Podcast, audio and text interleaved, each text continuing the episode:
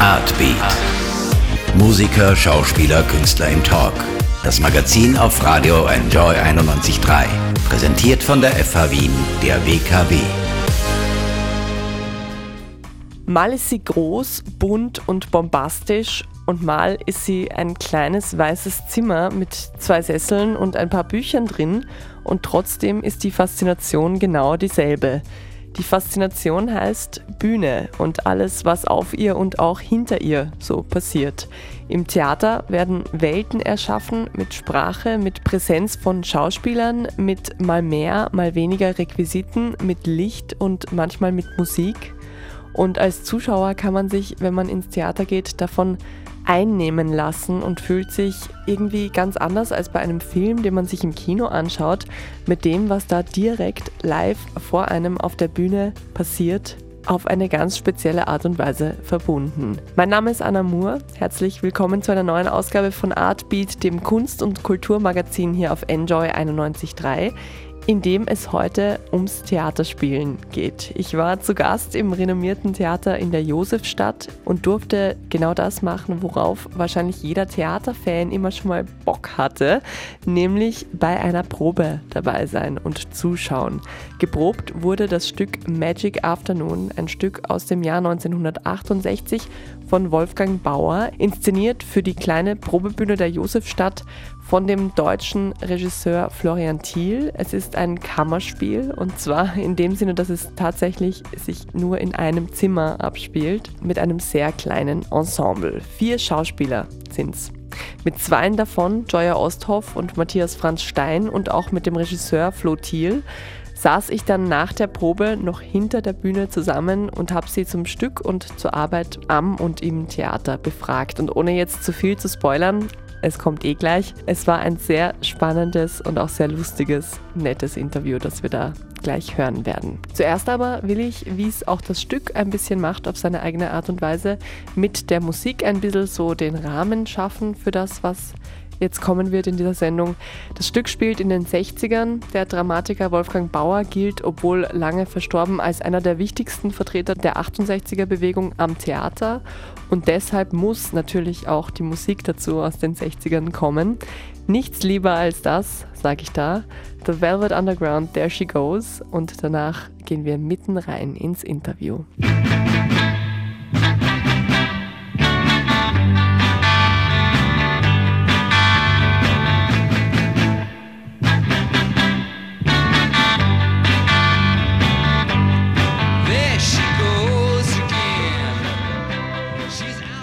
Birgit, Charlie, Joe und Monika verbringen einen Nachmittag hinter geschlossenen Türen in einer Wohnung. Vier junge Menschen, jeweils zwei Pärchen, hängen ab, rauchen, hören Musik, äh, haben Sex und reden mehr oder weniger belangloses Zeugs. Und irgendwann eskaliert die Situation dann. Darum geht es in dem Stück äh, Magic Afternoon von dem verstorbenen österreichischen Dramatiker Wolfgang Bauer. Dieses Stück wird hier im Theater in der Josefstadt gerade noch geprobt und ich habe die große Ehre gehabt, heute bei einer Probe dabei zu sein. Bei mir sind jetzt Florian Thiel, der Regisseur. Hallo. Joya Osthoff, eine der Schauspielerinnen. Hallo. Und äh, Matthias Franz Stein, auch einer der Schauspieler. Ja, genau. Hi. Wie geht's euch denn jetzt nach der Probe? Die ging jetzt ja schon fast drei Stunden lang, oder? Ja, mir geht's gut, war eine gute Probe. Ja, ja, ähm, da bin ich jetzt überfragt, ob es eine gute Probe war. Wir haben einfach geprobt, aber ich musste gleich ähm, ähm, die Zuhörer irgendwie ähm, demotivieren, in unser Stück zu kommen, weil äh, äh die Leute haben keinen Sex. es wird immer unterbrochen, der Sex wird immer unterbrochen, aber wir wollen nicht zu so viel spoilern. Äh, ja, wie geht's dir? Ja, an sich gut. Also man muss, man braucht immer, finde ich, oder ich brauche immer ein bisschen danach, um runterzukommen. Ähm, aber gut. Es ist ja schon, also was ich jetzt so mitbekommen habe, ein intensives Stück, was ihr da probt und spielen werdet. Eigentlich in einem sehr engen Setting aber. Ne? Es ist eine Wohnung, es sind nur vier Schauspieler, die auch gar nicht immer äh, gemeinsam auftreten. Ist das was anderes, wenn man in so einem kleinen Ensemble spielt, als wenn das jetzt eine Produktion wäre, wo noch 20 Statisten rumlaufen oder so?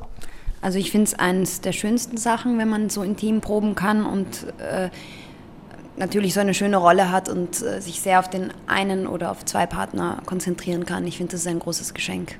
Wie geht es dir damit, Matthias? Auf alle Fälle. Es kommt, es kommt eine, eine dichtere Arbeitssituation zustande, weil du halt keine Wartezeiten hast. Also Theater ist geprägt von, wenn du ein großes Ensemble hast, von Wartezeiten halt. Und die Leute stehen herum und führen Schmäh äh, währenddessen oder warten in der Garderobe und ähm, schauen ins Handy hinein. Das ist halt nicht möglich, wenn du äh, äh vier Leute oder meistens dann auch Zweierproben zu zweit bist überhaupt nur. Das sind sehr intensive Stunden, wo man sich dann befasst mit dem Autor, mit dem Text und äh, äh, habe ich persönlich viel lieber als große äh, Ensemblestücke. Ja. Mhm. Wie geht es dir als Regisseur mit sowas? Ähm, ja, ich finde das Stück super und die Proben sind ja für mich ja sowieso intensiv, weil ich die ganze Zeit wach sein muss. Diese Wartezeiten kenne ich ja nicht. Also auch als Assistent kennt man die nicht. Das Stück wurde geschrieben von dem steirischen Dramatiker Wolfgang Bauer. Premiere hatte es im Jahr 1968 in Hannover und wurde davor an, äh, habe ich heute gelesen, fast 50 Bühnen im deutschsprachigen Raum abgelehnt, weil es als Skandal galt und damals das bürgerliche Theaterpublikum schockiert hat. Was war denn aus damaliger Sicht das äh, Schockierende? Ähm, ich glaube, das sind einerseits, also ist es natürlich, dass es an vielen Stellen explizit ist, also auch was die Gewalt zwischen Menschen angeht.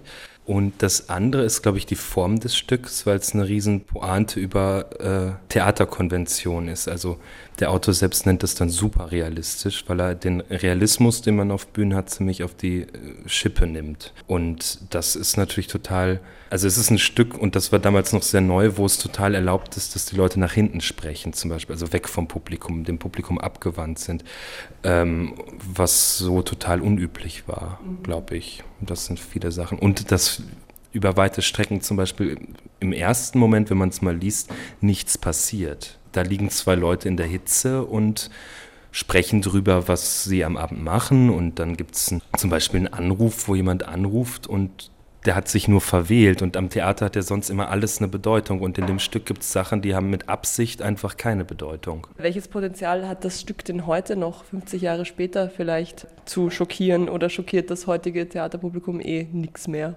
Ich glaube, es ist es ist schwierig, heutzutage zu schockieren. Ich glaube, es ist nicht unsere, unser Ziel oder unser Ansatz, hier irgendwie schockieren zu wollen, weil ich finde es schwierig. Also dieses, mach mal irgendwas ganz Wildes, damit irgendwie, ja, das ist irgendwie, wurde schon fast alles gemacht.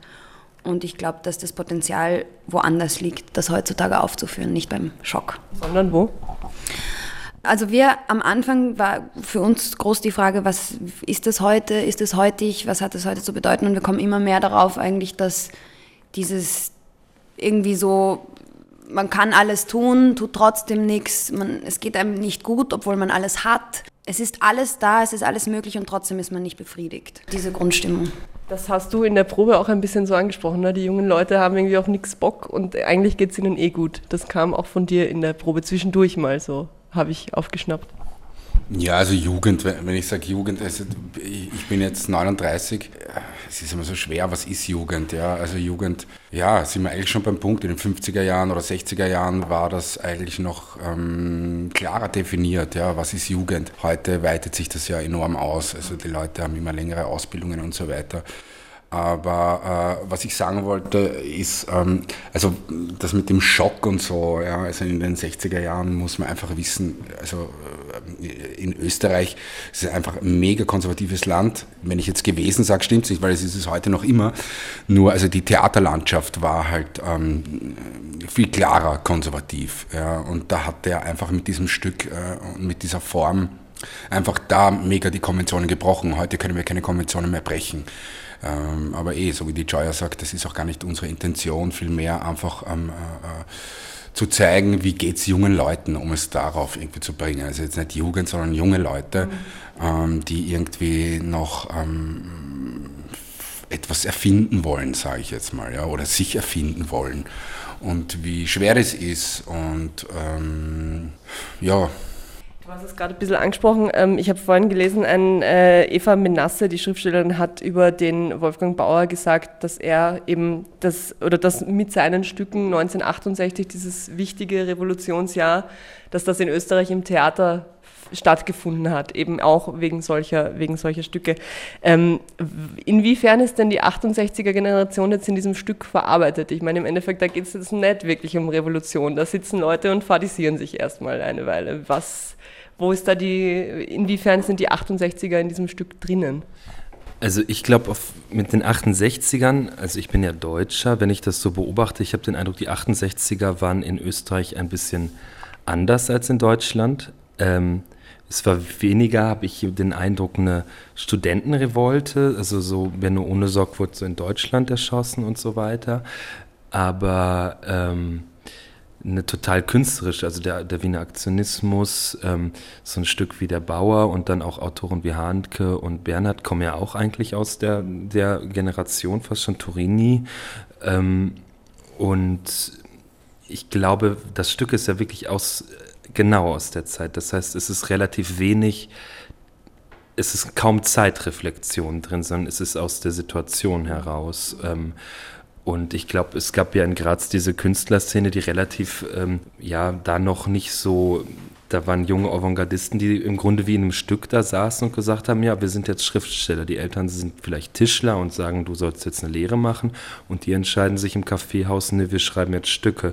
Viele haben dann wahrscheinlich nachher keine Stücke geschrieben, wie, und auch was aus den Figuren im Stück geworden wäre, weiß man ja auch nicht der Bauer hat es dann eben schon getan. Wollte eigentlich Maler werden. Äh, aber ich glaube, dass das, das Thema der Jugend damals, also auch so, so Postnationalist, also Nationalsozialismus und so, was danach dann eben kam, wie man da in diesem, äh, ich glaube auch einem neuen Österreich-Bild plötzlich hängt, was über Heimatfilme suggeriert wird und so weiter und aber eigentlich äh, sich nur noch denkt, in dieser Zeit, was kann man machen, dann schreibt man so einen Satz wie die Unproduktivität ist die treibende Kraft unserer Zeit, so ungefähr. Also das ist schon, das ist, glaube ich, die Haltung der Leute damals halt gewesen. Die steckt schon drin, aber es ist nicht so, dass man jetzt ähm, nach weiß, was die achten. Das war, glaube ich, in der Zeit einfach auch gar kein Thema. Dass die Jugendbewegung kam danach ja erst, mhm. dass man das so aufgefasst hat. Wie kam es denn überhaupt dazu, dass ihr dieses Stück jetzt spielt hier? Wer, von wem kam denn die Idee oder wer hat das äh, ins, ins Rollen gebracht, das Ganze? Äh, die Direktion hat mich gefragt. Die hatten vor, das zu machen und haben mich dann gefragt, das zu machen.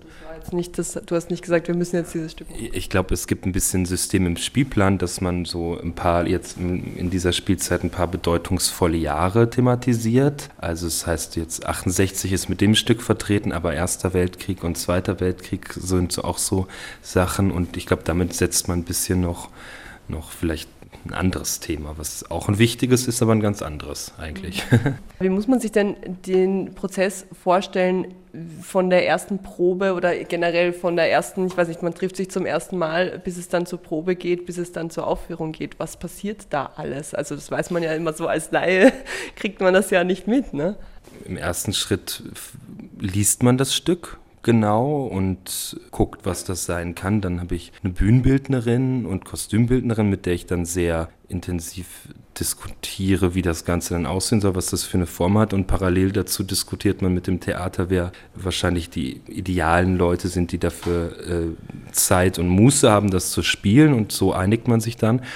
Und dann liest man weiter, bis man eine gewisse Klarheit hat und dann fängt man an mit einer Leseprobe und ist ganz überrascht, weil ja jeder das Gleiche betrieben hat. Alle haben es gelesen und sich Gedanken gemacht und alle haben verschiedene und dann äh, verändert sich alles, was man sich überlegt hat und dann bringt man das irgendwie alles unter einen Hut und dann irgendwann hat man so, glaube ich, eine Klarheit, was, wo man hin möchte und dann geht man auf die Bühne und entwickelt das irgendwie. Mhm. Und äh, wie viel entsteht dann bei der Probe? Weil ich habe jetzt heute gemerkt, so ihr diskutiert ja selber noch sehr viel über die Szenen und sollen wir das so sagen oder wie ist das, ist das so gemeint oder so gemeint? Was entsteht denn da noch bei der Probe dann eigentlich? Also das Schöne an diesen Proben ist, dass sehr viel entsteht. Also es gibt ja ganz unterschiedliche Arten von, ja, weiß nicht, ob ich jetzt Regisseuren sagen würde, aber Ange Herangehensweisen. Und eins der Sachen, die, die mir am besten gefallen, ist eigentlich, dass wir sehr viel Raum haben, Dinge zu finden, Dinge zu hinterfragen, neu zu finden, was ich glaube für das Stück ganz wichtig ist. Also die erste Woche haben der Matthias und ich eigentlich irgendwie jeden Tag einfach was Neues gefunden und was Neues ausprobiert und das waren irgendwie so die schönsten Proben. Ja, ich kann nicht aufhören, äh, damit dass Dinge entstehen. Also bei jeder Probe ist es, ähm, es nervt mich selber, wenn ich äh, Dinge wiederhole. Also deswegen ist es, äh, will ich eigentlich immer äh, schauen, wie ist es im Moment, stimmt der Satz, den ich sage, ich möchte ihn noch einmal sagen. Äh, um, aber so kommt man dann, also bei vier Leuten noch einmal äh, muss man da zurückkommen darauf, dass das halt eine relativ kleine Gruppe ist, ja, wo man sich dann halt auch die, die, die Zeit und den Raum nehmen kann, so lange Dinge auszuprobieren auszuprobieren. Das ist ein großer Luxus. Normalerweise hat man das nicht. Ähm, oft werden, also es hängt auch, ist auch vom Stück auch sehr abhängig. Ja. Du hast viele Stücke, Komödien zum Beispiel, wo viele Regisseure anfangen, sehr schnell die Schauspieler wohin zu stellen und eine klare Vorstellung davon zu haben, wie das aussieht. Ja. Natürlich, Flo hatte das auch, ja. Ähm, aber äh, wenn so wenig Leute da sind, was heißt so wenig, wenn einfach vier Leute oder fünf dann eigentlich, ja, weil du hast halt die Schauspieler und dann hast den Regisseur. Natürlich sitzt da auch noch der Regieassistent und die Dramaturgin sitzt dabei. Ähm, aber das ist eine sehr intime Arbeit und ähm, wenn du Lust hast an diesem Beruf, dann dann probierst du und probierst du und probieren heißt eigentlich nicht etwas zu wiederholen, was du vorher hattest, sondern probieren. Probieren wir weiter, weiter, weiter, weiter. Aber gibt es dann irgendwann die, das, was probiert wurde, was dann fixiert wird? So von wegen, okay, so hast du es jetzt gespielt und so bleibt es jetzt? Ja. Man fängt dann an, einfach dann gewisse Dinge halt zu fixieren, sagen, ja, das ist es jetzt und das ist gut. Und bei gewissen Sachen, wo es halt irgendwie noch immer hakt oder wo der Schauspieler ein Gefühl hat, das stimmt immer noch nicht, glaube ich, ist es die beste Lösung zu sagen, halt, probieren wir es nochmal, bleiben wir da stehen. Aber wie mhm. gesagt, das ist eine Frage der, der, der, der Umstände, ja, ja. ob da Raum und Zeit dafür ist. Es ist ja bei dem Stück eben auch so dadurch, dass so viel eigentlich Belangloses gesagt wird. Ne? Ganz viel ist ja wirklich nur rumhängen und miteinander reden. Weiß man immer, wie es der Autor intendiert hat oder kann man da, da kann man eben wahrscheinlich noch sehr viel so, nein, ich sag's jetzt mal so, weil so klingt halt besser. Ne? Ja, da findet man ganz viel. Also es ist beim ersten Mal lesen denkt man sich, pff, ja, es passiert immer das Gleiche, oder? Und plötzlich merkst du, na, da ist was drin, da ist was drin, da ist eigentlich noch viel mehr dahinter, als was man beim ersten Lesen oder überhaupt und das finde ich irrsinnig spannend zu schauen, was ist da eigentlich hinter den Sätzen. Aber ich glaube, das hört gar nicht auf, weil, wie gesagt, das ist bei dem Stück ganz schwierig. Also das ist nicht auf den ersten Blick erkennbar. Vor allem, du weißt ja auch immer nicht, ob es der Autor, wie er es tatsächlich dann gemeint hat. Ne? Oder gibt es eine kommentierte irgendwas von ihm, wo er gesagt hat, nein, den Satz habe ich aber tatsächlich so gemeint, der soll ernst gemeint sein und der andere ist nicht ernst gemeint. Nein, das Einzige, was man weiß, aber damit darf man sich, finde ich, auch nicht zu sehr beschäftigen, weil man das Stück ja heute macht, ohne ihn. Ähm, man weiß, dass er eine Uraufführung gemacht hat, davon gibt es schon Dokumente. Ich habe mich aber eher so interessehalber ein bisschen damit beschäftigt, als dass ich, äh, also das will man ja nicht imitieren. Also wir machen ja mit einer anderen Besetzung, in einer ganz anderen Zeit das Stück und es geht ja wirklich viel, da, dann das Stück zu suchen und dann erkennt man, das steht nicht genau, wie der Satz gemeint ist, sondern man erkennt irgendwann, dass ähm, nach einer totalen Aggression der Satz äh, du bist blöd total liebevoll gemeint sein kann. Mhm. Das entdeckt man beim, beim Ausprobieren, beim, beim ja, man, man macht es und man entdeckt die Situation im Stück.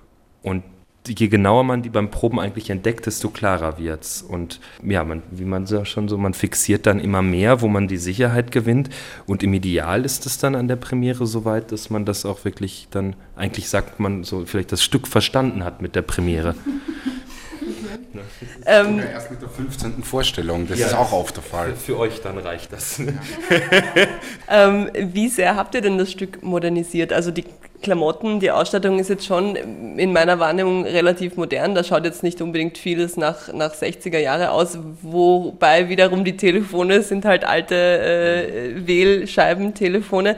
Was wurde da jetzt modernisiert und was ist gleich geblieben?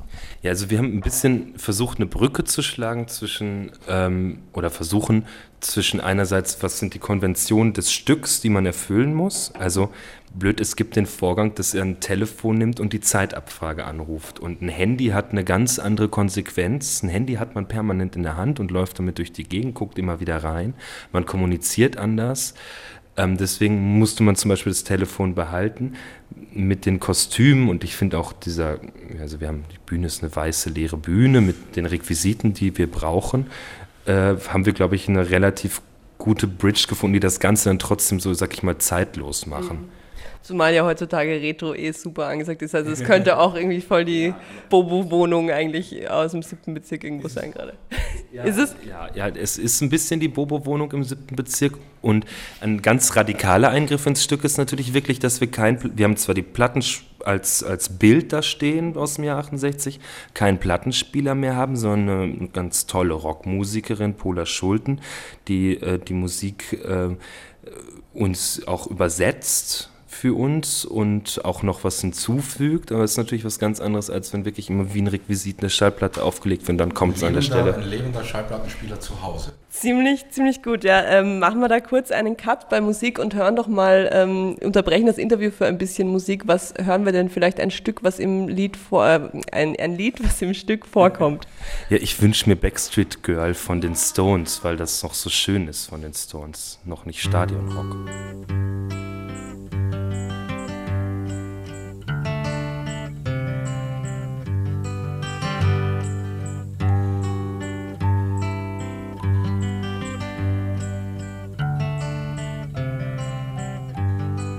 Du hast es vorher angesprochen, es gibt, wie du gesagt hast, Matthias, einen Live-Plattenspieler, einen menschlichen Plattenspieler, äh, die Musikerin Paula Schulten aus Hamburg. Welche Rolle spielt denn überhaupt Musik in dem Stück? Also ich glaube, die Musik ist ganz wichtig, weil die ganz viel auch jetzt zentrales Element des Zeitgefühls des jungen Wolfgang Bauers der Zeit ist und so weiter.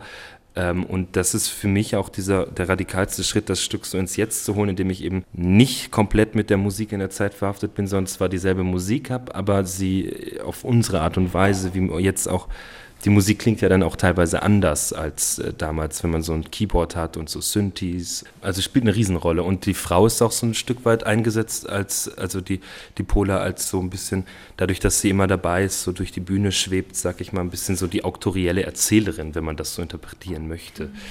Mhm, interessant, interessant.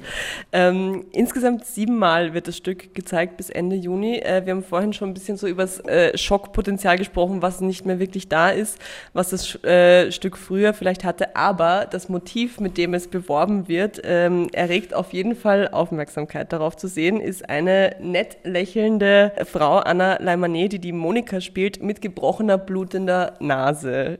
Das ist aktuell in Österreich, wo es heuer schon so viel Gewalt an Frauen gibt ja schon mutig. Wie kam es denn zu diesem Sujet für, das, für, die, für die Bewerbung des Stücks? Naja, ihr wird äh, halt das, also es ist ein tolles Bild, äh, um Aufmerksamkeit zu erregen.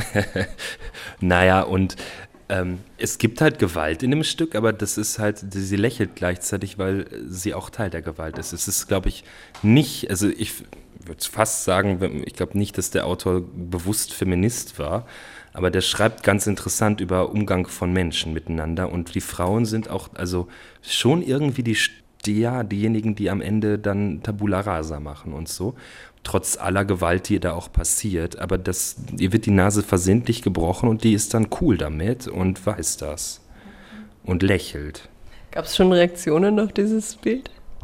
Es hat noch nicht die Aufmerksamkeit erregt, die beabsichtigt war. Premiere ist am 9. Mai, ist bereits ausverkauft, habe ich gesehen. Beschreibst du mal bitte so ein bisschen, was bei so einer Premiere in einem vorgeht. Ist es so, also sowohl Regie als auch Schauspieler, ist man da super extrem aufgeregt oder denkt man sich so, jetzt haben wir es eh schon tausendmal geprobt, es wird schon gut gehen und echt, wie ist es? Na. also Premiere ist schlimm, oder was? Nein, Premiere ist, ist geil.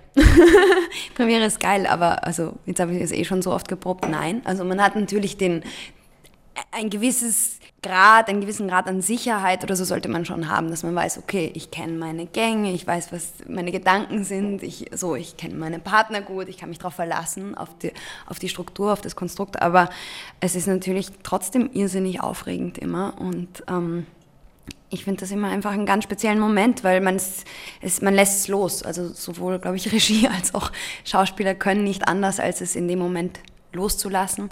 Es ist immer ein ganz spezieller Moment, weil es irgendwie eine, es ist halt einmal. Jetzt ist es draußen, jetzt sehen es die Leute zum ersten Mal. Ähm, und ich finde, das ist immer der Moment, der eigentlich, ich kann es kaum beschreiben, aber fast magisch ist, weil da passieren plötzlich Dinge, die eben man so lange geprobt hat und die fliegen plötzlich, also im besten Fall. Und das ist wunderschön. Ich glaube, es ist ein gewisses Maß an Angst muss dabei sein. Ähm, das hat viel mit dem Gefühl einfach zu tun, dass du jetzt vor, äh, in dem Fall 100 Leuten aufmachst. Ja. und ähm, im Moment bist und äh, ähm, alles von dir herzeigst, was ähm, nicht alles, aber, aber eine, viel von dir herzeigst. Ja. Es ist eigentlich was sehr Intimes und äh, das, aber das ist gar nicht die Situation eigentlich, wenn die Premiere ist. Das ist jetzt sehr psychologisiert von mir, aber worauf ich mich konzentriere einfach bei der Premiere ist äh, Konzentration. Also das ist alles andere. Ähm, dass es jetzt Premiere ist, wenn ich mich darauf konzentriere, dass es jetzt, jetzt die Premiere ist, dann ist es fürchterlich. Ich versuche immer zu sagen, konzentriere dich, konzentriere dich, bleib einfach bei der Sache. Wie geht es dem Regisseur mit Premieren? Äh, ich bin total aufgeregt und äh, schaue, also ich kann mich nicht ins Publikum setzen, weil ich immer Angst habe, so meine Nervosität zu übertragen und bin dann sowieso ein ganz intensiver Fußballfan, der so schweigend seine Mannschaft verfolgt und total mitfiebert. Also du stehst dann hinten es gibt so, so zum Glück so, so Fernsehgeräte hier auch mit so einer Kamera und dann kann man es da verfolgen. Ach, du, okay, du sitzt tatsächlich gar nicht im Theaterraum, sondern ah, schaust über Video. Interessant, interessant. Aha. Und was ändert sich dann, wenn das Stück jetzt insgesamt siebenmal aufgeführt wird, von dem ersten Mal bis zum siebten Mal? Nichts. Im besten Fall nichts, aber für die Schauspieler innerlich vielleicht ja doch was, oder? Also nix, ja, nein, natürlich nicht, weil es ist tatsächlich ein immer wieder neues Finden. Also ich glaube, das ist dann schon, schon ein Unterschied zwischen den Proben natürlich, weil es gibt Zuschauer und das ist natürlich eine Vorstellung, aber es ist trotzdem ein, ein Finden und ein sich einlassen neu und man weiß nicht, was sich verändert, aber ich glaube, ganz exakt gleich. Wir sind ja alles keine Roboter und keine Automaten, die einfach alles immer gleich abspielen. Das ist, glaube ich, nicht richtig. Mhm. Das Neue finden innerhalb natürlich dessen, was ausgemacht ist ist ja das Spannende. Ist es eigentlich so wie bei Schauspielern im Theater auch so ein bisschen wie bei Musikern, dass, die, dass das Publikum Stimmung übertragen kann? Oder ist es im Theater eher so, weil die ja eh in der Regel ruhig zuschauen, dass es nicht so schlimm ist? Wie geht es euch da? Ja, also in dem Fall, wir sind, das ist alles sehr intim. Jetzt nochmal, um das Wort zu strapazieren. Das ist, äh, äh wir sitzen, glaube ich, zwei Meter ähm, vor dem Publikum. Da spürst du natürlich viel. Ja, wenn, ich, wenn wir auf der großen Bühne spielen, ist es ist die vierte Wand sehr deutlich. Aber wenn du so eine kleine Situation hast, einen eher kleineren Raum und unweigerlich spürst du ja auch, wenn sich irgendwer bewegt im Publikum. Ja. Wenn sich ein Publikum bewegt oder hustet, ähm, dann spürst du natürlich eine, also dass die unkonzentriert sind. Ja. Im besten Fall spürst du einfach so konzentriert, dass du das nicht merkst. Bei der Musik, ich weiß es nicht, ich bin kein Musiker, ja, ich kann das nicht sagen, aber ich kann es beim Schauspiel kann ich sagen, das ist es gibt Vorstellungen, die äh, äh, von der Gesamtstimmung ja, der Menschen in diesem Raum, es ist ja letztendlich dann doch ein Raum, eine Energie ergeben. Ja. Äh, ähm, das Ensemble, sagen wir, ist, ist jetzt gut drauf ja, und ähm, meistens ist es dann so, dass das Publikum das spürt und annimmt und dann das auch gutiert quasi mit einer, mit einer Konzentration und dass man dabei bleibt. Selten habe ich erlebt, dass wir, äh, äh, obwohl na, es gibt da eigentlich keine Regel, oder?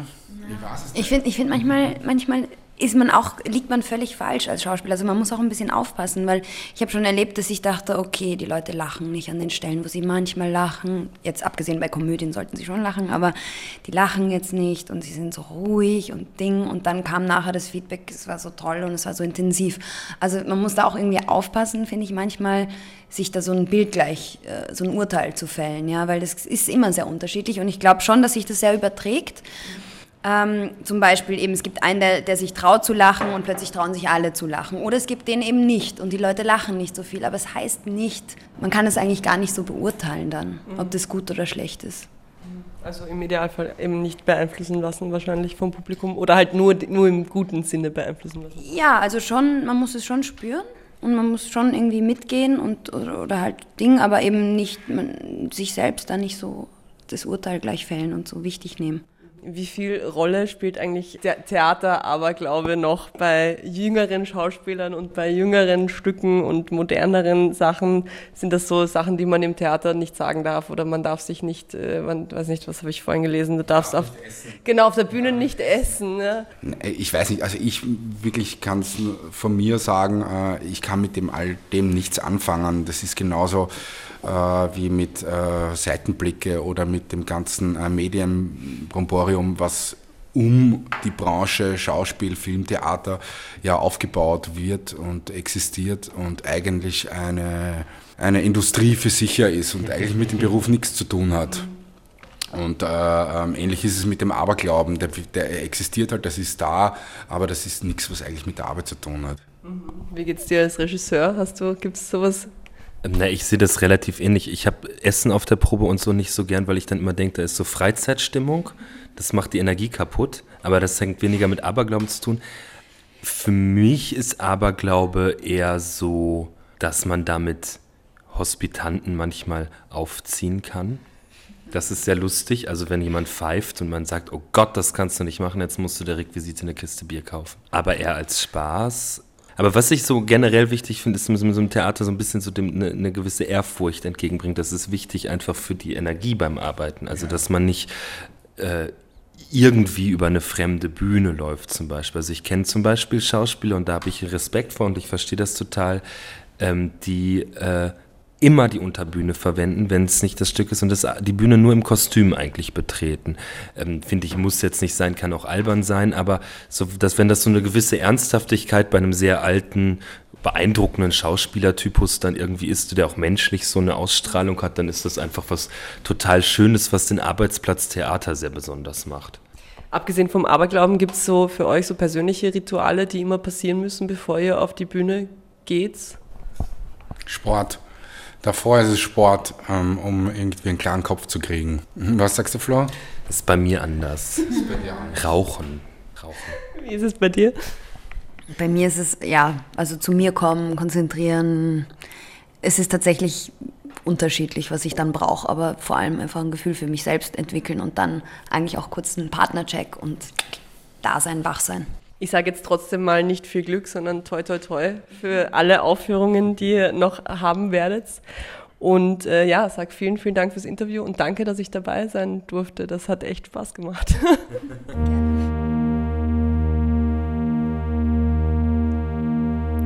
I can hear so much in your sight,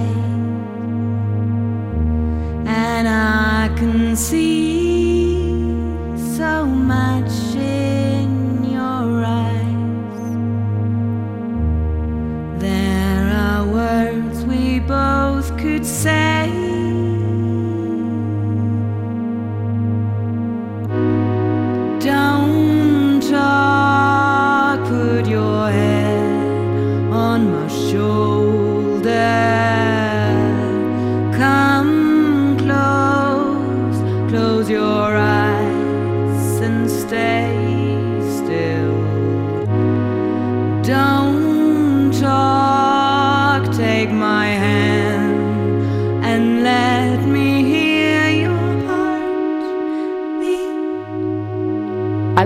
Vorher aufmerksam zugehört haben, haben sich jetzt vielleicht schon denken können, was wir gerade gehört haben, war ein Song aus dem Stück Magic Afternoon, gespielt und gesungen von der beeindruckenden Hamburger Musikerin Paula Schulten, die das Stück live begleitet.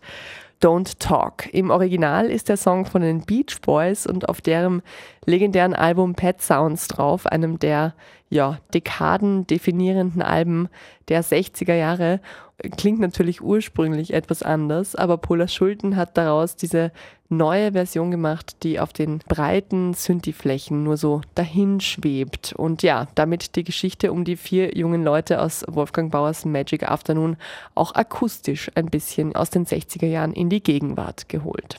Es ist nicht der einzige Song im Stück, gibt noch einige weitere, die die Handlung begleiten, untermalen und manchmal beinahe ein bisschen befeuern, hat man das Gefühl. Jedenfalls sehr, sehr sehens- und natürlich auch hörenswert. Wolfgang Bauers Magic Afternoon in der Inszenierung von Florian Thiel läuft vom 9. Mai bis zum 21. Juni insgesamt siebenmal alle Termine Und auch die Möglichkeit, Karten zu kaufen, gibt es auf der Homepage vom Theater in der Josefstadt www.josefstadt.org. Die Tickets kosten 15 Euro. Und wir werfen gleich noch einen Blick drauf, was sonst in den kommenden Wochen so los sein wird in Sachen Kulturveranstaltungen in Wien. Es stehen ein paar große Dinge an. Vorher aber noch ein bisschen Musik. Die Minor Birds mit What We Gained in the Fire.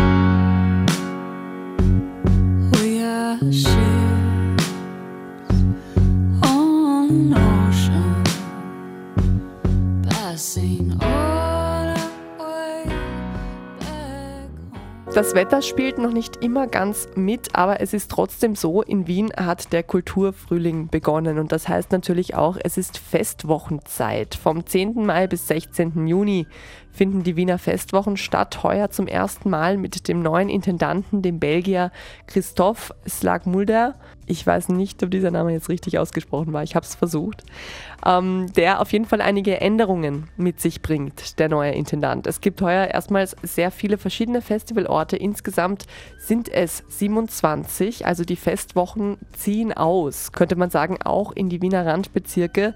Die Donaustadt, also der 22. Bezirk, steht da besonders im Fokus. Die große Festwocheneröffnung findet aber eh klar, wie immer am Rathausplatz statt am Freitag, 10. Mai und bringt heuer ganz viele unterschiedliche Musikstile zusammen.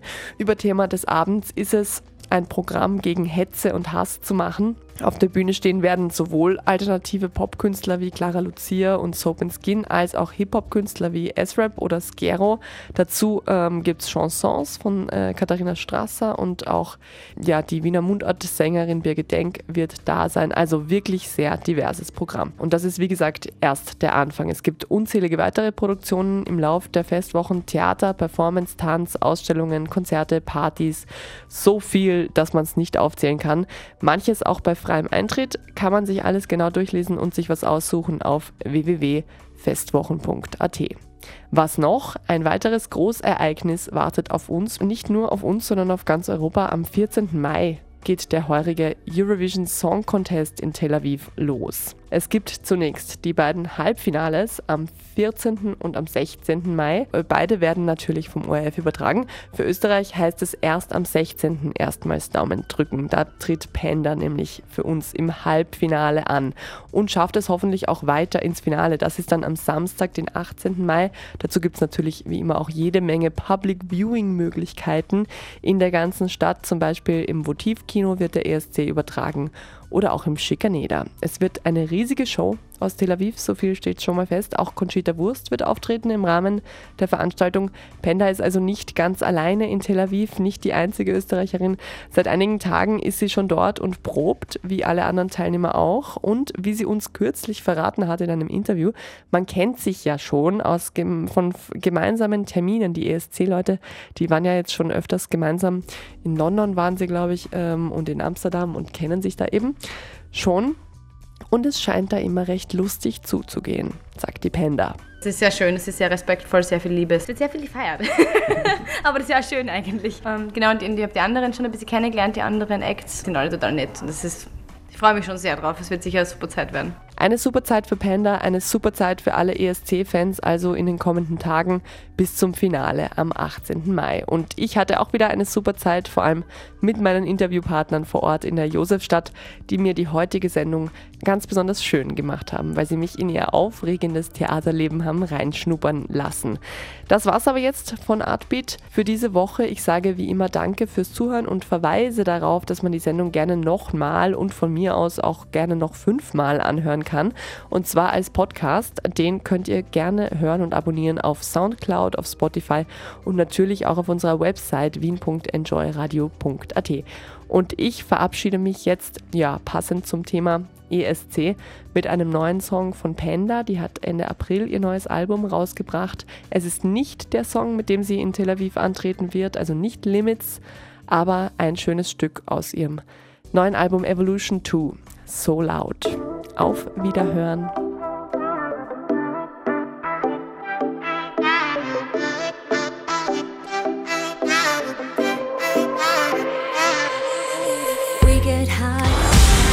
Artbeat, das Kulturmagazin auf Radio Enjoy 91.3.